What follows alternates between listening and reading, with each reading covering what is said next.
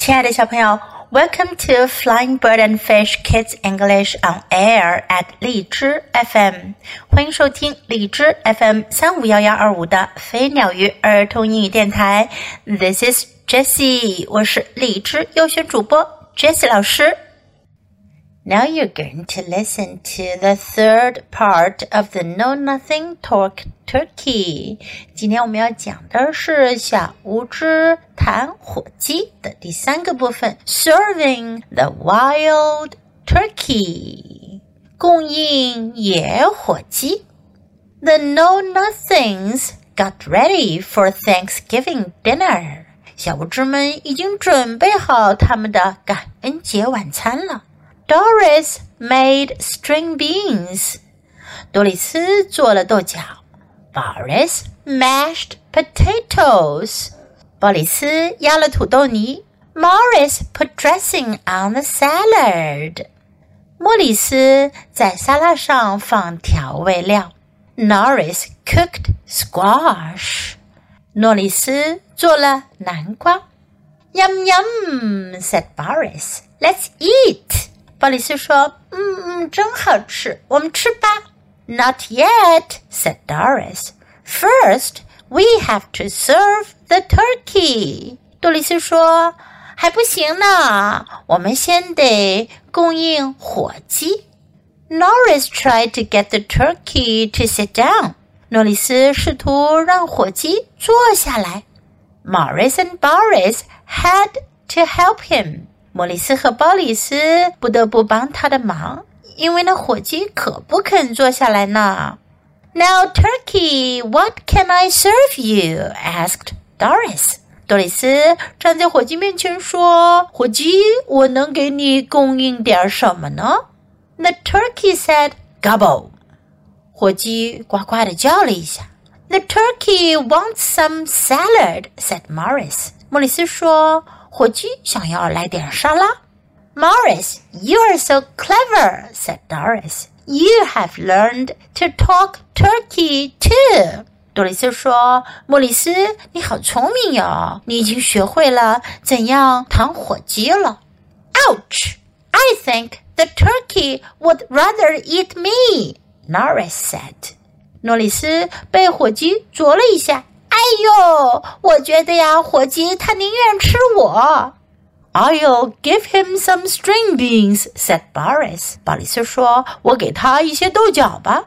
The turkey dropped the string beans on the floor. 火鸡把豆角给掉在了地板上。The farmer promised us a good turkey, but this turkey is rude. Doris said. 多丽丝说。 农场主答应我们说会给我们一只好的火鸡，可这只火鸡呀太粗鲁了。The turkey is wilder than we are," said Norris. 诺里斯说：“这火鸡比我们所有的人都要野。” We tried to serve the turkey," said Doris. 多里斯说：“我们已经试了供应火鸡了。” Now we should tell what we are thankful for. 现在我们得说说我们感恩什么了。I am thankful you told us about Thanksgiving," said Morris. 莫里斯说：“我很感激你告诉了我们关于感恩节的知识。” I am thankful I don't have to be wild anymore," said Norris. 诺里斯说：“我很感激，我再也不用扮得很野了。” I am thankful we can take the turkey back tomorrow," said Boris. 鲍里斯说：“我很感激，我们明天就可以把火鸡给拿回去了。” I am thankful for good friends," said Doris. 多丽丝说：“我很感激有好朋友们。” The turkey said, "Gobble."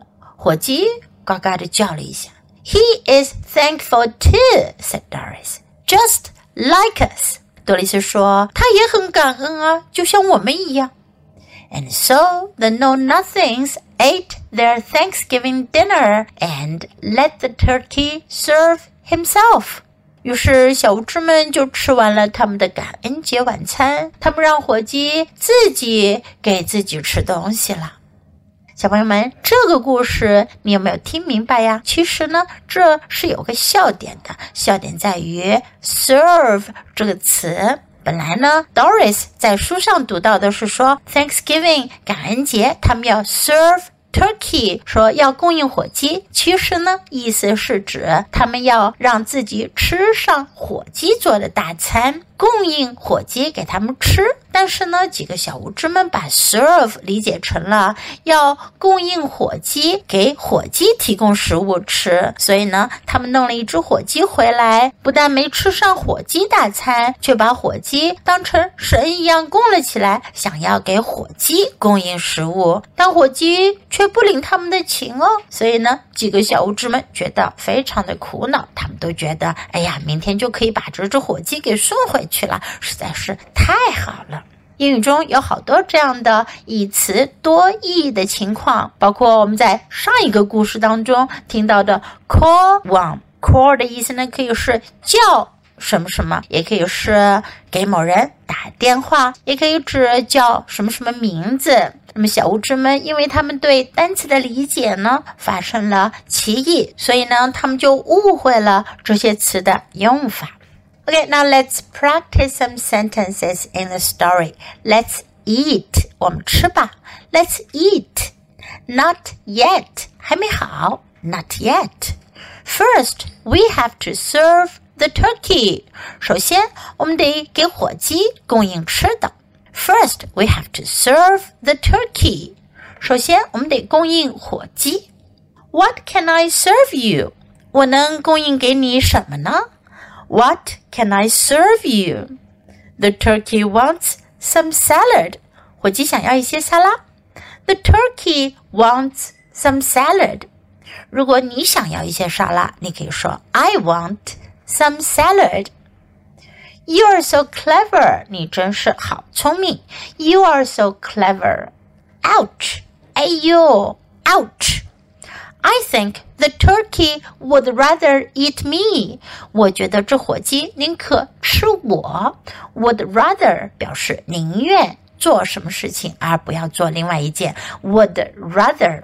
I think the turkey would rather eat me. I'll give him some string beans. 我会给他一些豆角。I'll give him some string beans.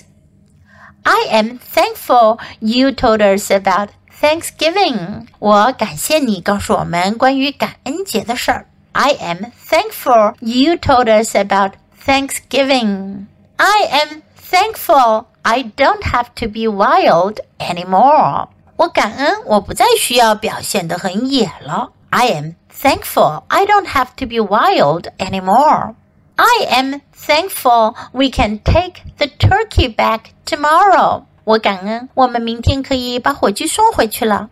I am thankful we can take the turkey back tomorrow. I am thankful for good friends. 我感谢我的好朋友们。I am thankful for good friends. He is thankful too. 他也很感恩。He is thankful too. Thankful 这个词呢，表达感谢的、感恩的。just like us，就像我们一样，just like us. Now let's listen to the story once again. Serving the wild turkey. The know nothings got ready for Thanksgiving dinner. Doris made string beans. Boris mashed potatoes. Morris put dressing on the salad. Norris cooked squash. Yum, yum, said Boris. Let's eat. Not yet, said Doris. First, we have to serve the turkey. Norris tried to get the turkey to sit down. Morris and Boris had to help him. Now, turkey, what can I serve you? asked Doris. The turkey said, Gobble. The turkey wants some salad, said Morris. Morris, you're so clever, said Doris. You have learned to talk turkey too. Ouch! I think the turkey would rather eat me, Norris said.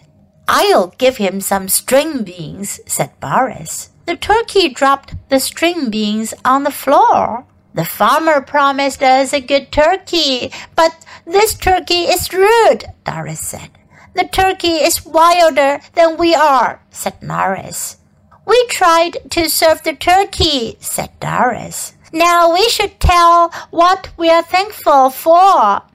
I am thankful you told us about Thanksgiving, said Morris. I am thankful I don't have to be wild anymore, said Norris. I am thankful we can take the turkey back tomorrow, said Boris. I am thankful for good friends, said Doris. The turkey said, Gobble. He is thankful too, said Doris. Just like us. And so the Know Nothings ate their Thanksgiving dinner and let the turkey serve himself. The Know Nothings 小猪们的故事就讲完了。Do you like their stories? 小朋友，你喜欢今天的故事吗？记得给 Jess 老师点赞哦！还有，别忘了下载到手机上收听，更方便哦。Thanks for listening. Until next time. Goodbye.